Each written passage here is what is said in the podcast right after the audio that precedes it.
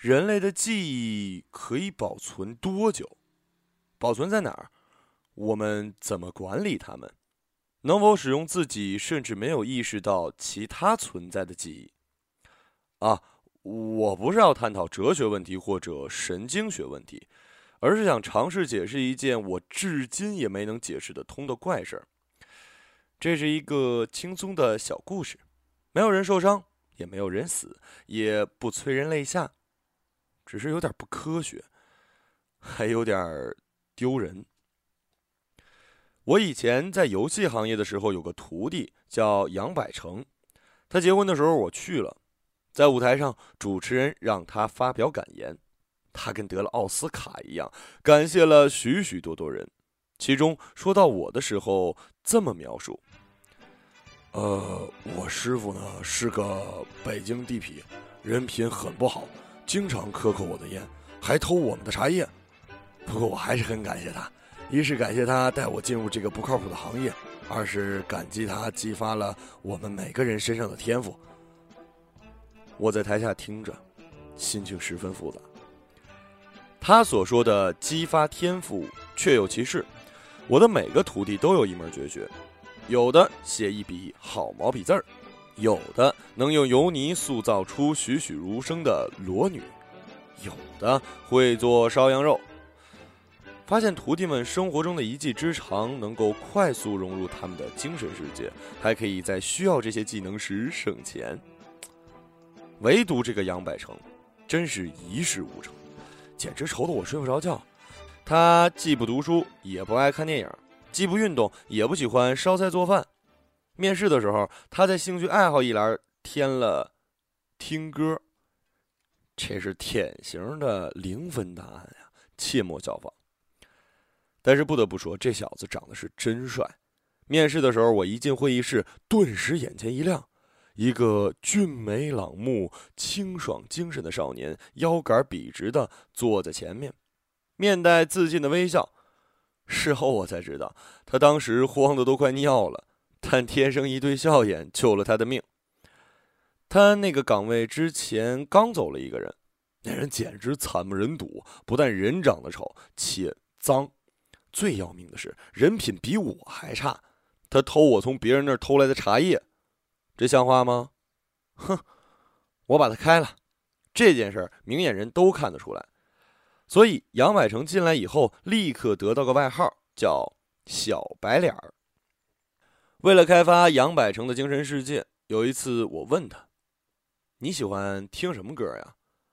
问出这种难为情的问题，殊非我愿，但他没特别爱好，我也没什么办法。没想到他回答：“呃，都说不上名字来。”这忒令人绝望了，且难以置信。你就算是喜欢听小甜甜，也没什么可耻的呀，怎么会一个都说不上来呢？这不合常理。为了解开这个谜，我下班后偷偷开了他的电脑。这在我干的没有底线的无聊事儿中，只能算是中等偏下，没什么可惊讶的啊。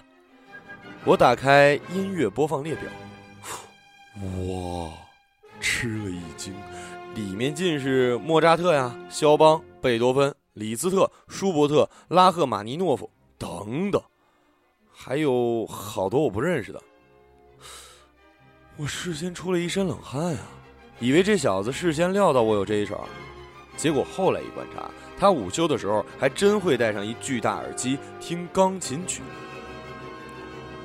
转过年来，开年会时，公司找来一个乐队演出，散场后大家喝得东倒西歪，精神大多不太正常。有几个性格大概随我的员工呢，就去骚扰人家，说想玩乐队很多年了，能不能让我们拨弄两下子？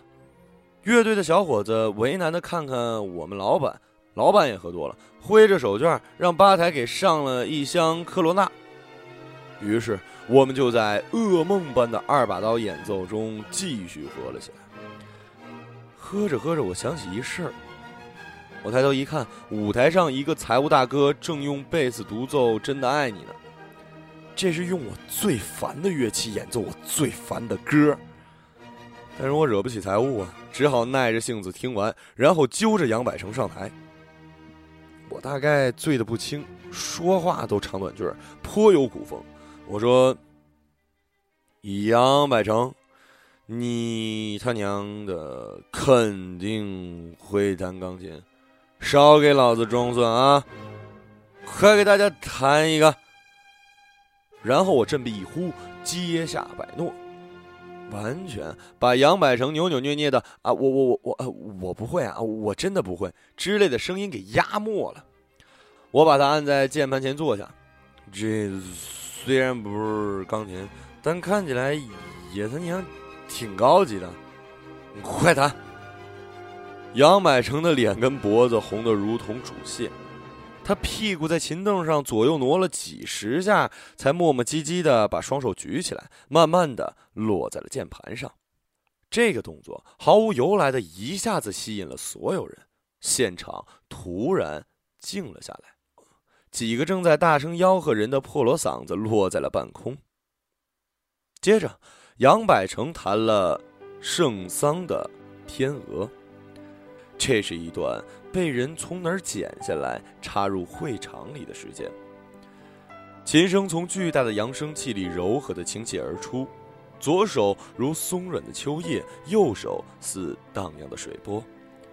杨百成闭着眼睛，身体前后摇晃着，有时把手抬得很高，再缓缓地放下，像在触摸一颗珍贵的宝石。一遍主旋律之后，是从高音轻柔滑落到低音的结尾。安静了一两秒钟之后，旋律周而复始，人们都放下了酒杯，不再交谈，也没有人咳嗽或者走动，仿佛所有人共同看守一个正在熟睡的地球上最后一个幸存的婴儿。我眯着眼睛看着杨百成，心想：你小子还挺会演戏呀。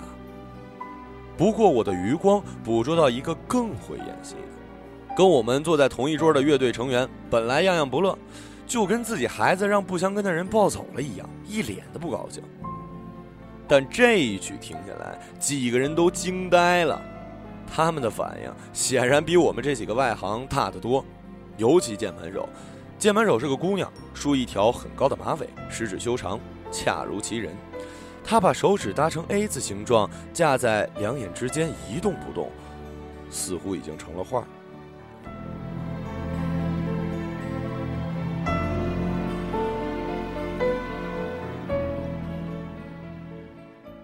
最后一个音符被空气吸走之后，会场里一下子变成了早市儿，尖叫声、鼓掌声、呐喊声、酒杯碰撞声混在一起，压住了每个人的声音。人们为了让自己的声音跳出来，又发出更大的声音，拼命的叫喊。很快，这就成了会场的主旋律。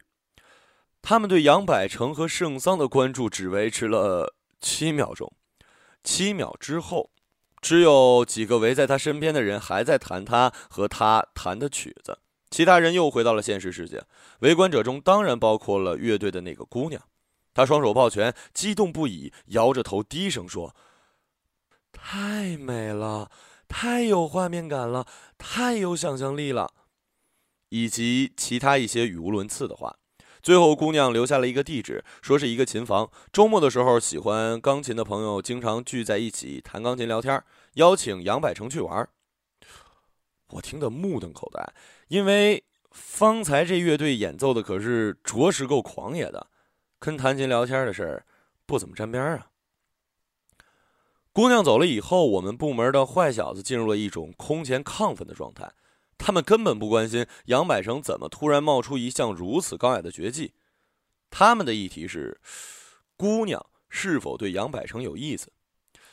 杨百成对姑娘的印象怎么样？去不去赴约？什么时候去？还抢走了人家写的地址纸条，跟三岁孩子一样跑来跑去给我看。我怒道：“滚蛋！”谁在起哄发一条中南海啊？立刻消停了。我咳嗽道：“哼，只有我能起哄。”然后我拉着杨百成走。关于弹琴这项秘技，他是这么交代的：他说他只会弹这一首。这个解释在我听来，就跟没写作业被老师抓住时答了忘带了一样，是个愚蠢但标准的答案。我冷笑一声，听他继续解释。没想到他的解释还挺对我胃口。这是因为我是一个科幻爱好者，他大概是投其所好，编了一套科幻的解释，真是居心叵测呀。这套解释的核心是一个术语，叫肌肉记忆。杨百成说，他小时候，呃，就很小很小的时候学过钢琴，但是因为小学的时候从高处摔下来，撞着脑袋以后，一个音儿都不会弹了，最后没法学了。直到 大学的时候交了一个女朋友，女朋友家有钢琴。有一次，女朋友开玩笑说：“我教你弹个肖邦吧。”两人便你一句我一句的教了起来。敲了没三四下，杨百成突然把手悬在键盘上发起呆，把女朋友吓得够呛。接下来的事儿更是让人魂飞天外。他俩手左右一分，左手沉稳至重，右手轻柔明朗，弹起《天鹅》来。他说他后来还查了这事儿的科学依据，据说人在某种特殊情况下会唤醒童年的特定记忆，这些记忆储存在一个叫做大脑皮层的地方。我差点喷出血来。他又说，后来在当时女朋友的帮助下尝试过很多曲子，都不会弹，弹来弹去就会一首《天鹅》。我又冷笑一声，问他：“你编完了？”他表情淡定，两手一摊。你跟我编科幻小说，啊？我跟刘慈欣吃过饭，跟韩松爬过山。我有个最好的朋友是精神学博士。你小子想拿这么老的科幻点子蒙我呀？啊？其实这些都是吹牛逼。除了精神学博士之外，这也没把他镇住啊。他还跟没事人一样，一点谎言被拆穿的羞辱感都没有。显然是被拆穿忒多次。这件事后来成了我的心病，我总想拆穿他。比如，我找机会带他去有钢琴的种种场合，拜访会弹琴的各路朋友。我甚至借了一台电钢琴放在茶水间，但他的表现欲控制的忒好，要么死活不弹，要么被我软硬兼施。无奈之下，也总是天鹅。会弹琴的朋友纷纷提出疑点：疑点一，如果是小学前的肌肉记忆，那应该恢复到小学前的水平。这弹的也忒好了，这音量起伏，这情绪控制，这忧伤的气息，怎么可能是小学生弹出来的？疑点二，哪有学龄儿童学钢琴学的圣桑的？钢琴老师都不喜欢圣桑，他们就认得肖邦跟莫扎特，小学生最多也就学到土耳其。（括号）呃，此处是指莫扎特的《土耳其进行曲》。（括号 B）。我扬起脑袋回想一下，我学琴那会儿确实学到土耳其就学不下去了，因为后面忒难了，而且关键是太难听，一听见这曲子就想吐。后来我虽然没撞到脑袋，但琴在一次搬家中摔坏了，所以呢，我也没继续学。接下来的日子里，杨百成的潇洒和淡定逐渐被焦虑取代了。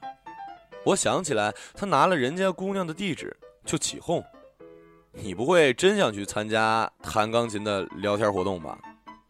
你坐在那儿，来，我给大家弹个圣桑。然后呢？没有了，这像话吗？就算去的人多，你这次糊弄过去，下次呢？你跟人家姑娘认识了，早晚让人发现你是个单曲王。要是我，我可丢不起这人啊。杨百成沮丧着，抱着脑袋，完全没有反击的意思。我说这些的原意是激怒他。我觉得重压之下，他早晚一跃而起，冲进茶水间，怒弹一段《月光第三乐章》。结果并没有。如果这全是有计划的表演，那么他的表演就是他的第二项业余爱好。下班以后，他还真去了茶水间。我一阵狂喜，蹑手蹑脚的跟进去偷听。结果他单手弹了几个不成调的音之后。师傅，你说我要在两周之内学会一首别的游戏吗？我十分狼狈，干咳了两声，正色道：“咳 咳当然有戏了，我们来谈一个快乐的农夫吧。”杨百成摇摇头：“这不行，得弹一首有格调的，还得好学。”我我说那首《月光第一乐章》怎么样？他想了想说：“应该不难学。”但只要弹了这个，人家肯定会起哄让我弹二三吧。我倚门不语。过了一会儿，他抬起头，一双浓眉皱在一起，叹道：“我做梦都梦见我在他和朋友面前弹《月光三》，像巴克豪斯那样弹，弹得通身是汗，头发上挂着汗珠，随着身体四面八方的飞舞。”我说：“你试试，没准你牛逼的肌肉记忆能突然掌握月光。”他低下头，手放在键盘上，琢磨了半天，弹起。天鹅来。几天后，我听见他下班和午休的时候在练习一些小夜曲之类听起来简单的东西，简直没法听。我想，这如果是他表演给我看的话，那他不但表演过关，还懂得编剧呢，知道怎样有效的细节能塑造一个悲剧人物。那时我已经倾向于相信他真的只会弹天鹅了，但是我依然不相信什么肌肉记忆之类的狗屎。两周以后，他不再练习别的曲子。又过了一周，他连茶水间都不进了。这差不多也是我听天鹅而不呕吐的极限了。周五，我问他：“你还准备去丢人吗？”他抬起头发了一会儿呆，然后问我：“师傅，你读书多，你知道有什么书里或者历史书有这种第二天就上阵，头天晚上还准备好的例子吗？”哎。还真有，我读过一本书里讲到，一个雕玉师傅第二天就要交一座耗时三年的大型玉雕，结果头一天死了，死的时候还把玉雕给撞坏了。杨百成忙问：“后来怎么解决了？”后来他们家倒闭了。你甭激我，去就去。说罢摔门而去。我一脸错愕。心说：“你这到底怎么理解的呀？”前辈告诉我们，带好一个徒弟，重要的是阻止他干蠢事儿，而不是跟他一起干。我不是一个好师傅，我跟他一起去了。那是一个秋天的午后吧，干燥凉爽，太阳很高，流云很快，天气令人联想到上学时候没有作业的星期六。琴房里除了乐队女孩之外，还有四五个姑娘。早知道都是女孩，我就不去了。进门的时候，一旁的女孩竖起食指，示意我们小声点，有人正在弹琴。杨百成摸了把椅子坐下，就再也不动了。他完全被弹琴的姑娘吸引住了。姑娘那天穿了一身黑，装束整齐、干净利落，正在弹一首很快、很华丽、很难的曲子。旁边的女孩把头凑在一起，低声聊天或吃葡萄。我傻站着没敢动，手脚没地方放。一曲终了，姑娘回头看见我们来了，眯着眼睛笑起来。哎，这就是我和你们说的那个天才。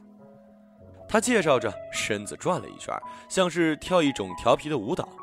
我向大家微笑点头，没人看我，都在看杨百成。这厮满脸通红，挠挠头，不知道说啥。来，咱们弹琴吧。姑娘拉了琴凳，拍了拍。其他姑娘笑着鼓起掌，说着半生不熟的玩笑话。我跟杨百成根本没听进去。杨百成一语不发地坐了过去，我替他捏把汗。然后他开始弹《天鹅》。其实那场合，如果弹圣桑的其他任何一首作品，跟杨百成那张绷得五官移位的脸配起来，都棒极了。乐队的姑娘对朋友悄声说：“上次弹的就是这首，你仔细听，那画面感，嗯，神了。”这话不巧被我听见，我心情复杂，捂着眼睛不敢看呐。天鹅顺利弹完，弹得流畅、理智而又情绪饱满。也许这真是肌肉记忆，单曲之王又一次证明了这一点。我祈祷着。快站起来笑一笑，然后拱拱手说承让，然后给我滚一边去。结果事与愿违，杨百成腰杆笔直，就跟来面试的时候一模一样，坐在那儿老僧入定。半晌，哆哆嗦嗦的回头看看我说：“师师师师师师师傅。”我用口型无声的慢慢怒道：“滚蛋！”然后冲女孩子们咧咧嘴笑，我也不知道我为什么笑，忒紧张了，不知道怎么办吧。最要命的是，那姑娘最终还是说了那句话：“弹的真好，再弹一首好不好？弹什么呢？”杨百成举起双手，落下，又举起，然后颓然垂在身体两旁，低头不语。一会儿他抬起头，放在了 G 调上，又放下了；一会儿放在 D 调上，又垂下去。我心提起来，又放下。我安慰自己。就算他弹《快乐的农夫》，以我之深厚功力，也能插科打诨的给他圆过去，不至于忒丢人。可千万别弹月光啊！我正想着，音符从钢琴里跳了出来。先是几个小节低音区的前奏，鲜明、强壮、力道十足。接着主旋律，非常熟的旋律。主旋律起来的时候，杨百成放下了左手，只用右手弹。右手弹得极高，落下极有力，每一下都直击在心脏上。但很快又变得像在轻柔的叙事，同时扭过头，露出一个奇怪的表情，那是一种错愕和惊恐与庆幸和兴奋交织在一起的复杂表情。以上是修辞手法。其实我当时根本看不出那怪脸是什么意思，只觉得他神经病犯了，然后一边弹一边说蠢话。哎，师傅，师傅！他右手时而节奏鲜明，时而起伏连绵。哎，这是啥呀？这句话把所有人都弄糊涂了。然后他扭过头，加上左手，专心致志地盯着键盘弹起来。女孩们开始低声叫道：“啊，这是这是四手的军队进行曲啊！啊，对呀对呀，这右手颗粒感太强了。哎，你快去弹四手啊！”乐队姑娘开心的嗯了一声，跑过去坐在琴凳上。杨百成往右挪了挪，手里的琴键丝毫没中断。他好像已经不那么惊慌了。他闭着眼，眼前大概浮现出梦里弹月光的样子吧。他穿着一件短西服，白衬衫袖子整齐地露出一截儿，灵巧的食指在前面飞舞，时而温柔，时而爱抚黑键，时而果决敲击白键。那旋律干净。极清冽，极冷静，但又不冰冷，不晦暗。那种跳跃和起伏，让人联想到弹跳的玻璃珠，从袋子里成堆滚落的钻石和杯子里的冰。A 段结束时，姑娘抬起右手，杨百成的左手来到低音区，两人的手臂像两只天鹅一般优美的交叉了一会儿，表现出惊人的默契。主旋律又回来了，两只右手在两个键区上跳着同样的舞步，一个短而有力的休止符。两人同时把手从键盘上移开，放在腿上，然后又同时回到键盘上继续跳舞。在那个休止符上，所有人的眉毛一挑，除了没有看出其中妙处的我，我没看懂。只觉得太帅了，坐在那儿的，要是我多好啊！这首曲子弹完，没有人鼓掌，所有人都发出悠长的“哦”。姑娘站起来，漂亮的大眼睛里放着兴奋的目光，她等着拥抱杨百成。结果谁没想到，包括我，杨百成一步跨出琴凳，蹭蹭跑到门口，一把抱住我，大吼：“师傅！”这是啥呀？吓死我了！鼻涕交流，我双眼上翻，双手摊开，活像拖着一口看不见底的大锅。关于肌肉记忆，我曾找各个专业人求证过，没有得到科学的证实。可能我找的人都不对吧？比如前面提到过的一个神经学博士，他是这么说的。那个不是肌肉的记忆，记忆在大脑皮层，大脑的特定区域受到刺激，有时会发生永久的记忆突然恢复的情况。具体到杨百成的情况，他小时候摔伤过头，可能颞叶就是大脑的一个区域，负责处理听觉、情感和记忆的部分，受到了损伤。但这依然无法解释一个学前儿童拥有这样的水平，还能在场面马上就要不可收拾的时候，恰好恢复出一首四手联弹来。博士说，这可能是颞叶的问题。颞叶受伤或存在肿瘤的病例中，确实有一些产生了前所未有的音乐创造力。这些音乐天才患有颞叶癫痫。据说拉赫玛尼诺夫的颞叶附近有一块弹片，他一歪头，音乐就自己冒出来了。这件事儿我在别的书里读过，全当它是真事儿。能解释杨百成的四手联弹吗？我不清楚。婚礼上，杨百成继续介绍说：“要是没有我师傅的冷嘲热讽和坚不可摧的怀疑精神，没有他陪我去赴一次重要的约会，没有他站在那儿给我底气，我也不会娶到这么美丽的新娘。”我捂着耳朵不忍听这些肉麻话。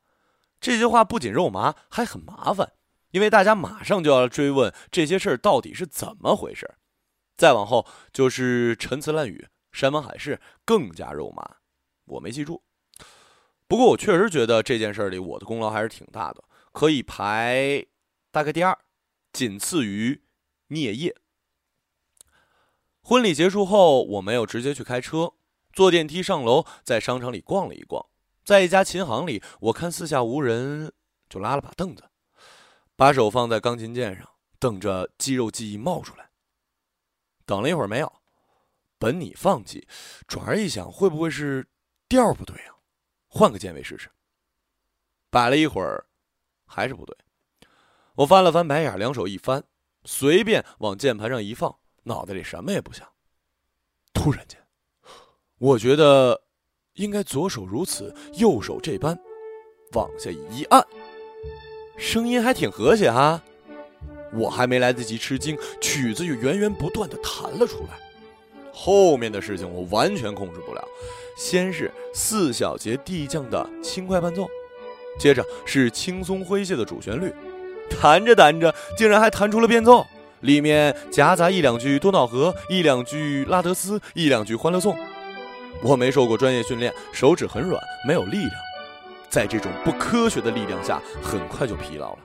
但我完全顾不上疲劳，我左看看，右看看，因为我完全不需要看键盘啊。越来越多的顾客和店员加入围观，说说笑笑，有的还打拍子，完全都打在脚后跟上了。我头晕目眩，口干舌燥，最后用极大的力度给这首曲子画上了一个干脆整洁的休止符。然后双手一举，做了个乐队指挥收尾的手势。我操！我在一片掌声中发自肺腑的大叫：“这是啥呀？”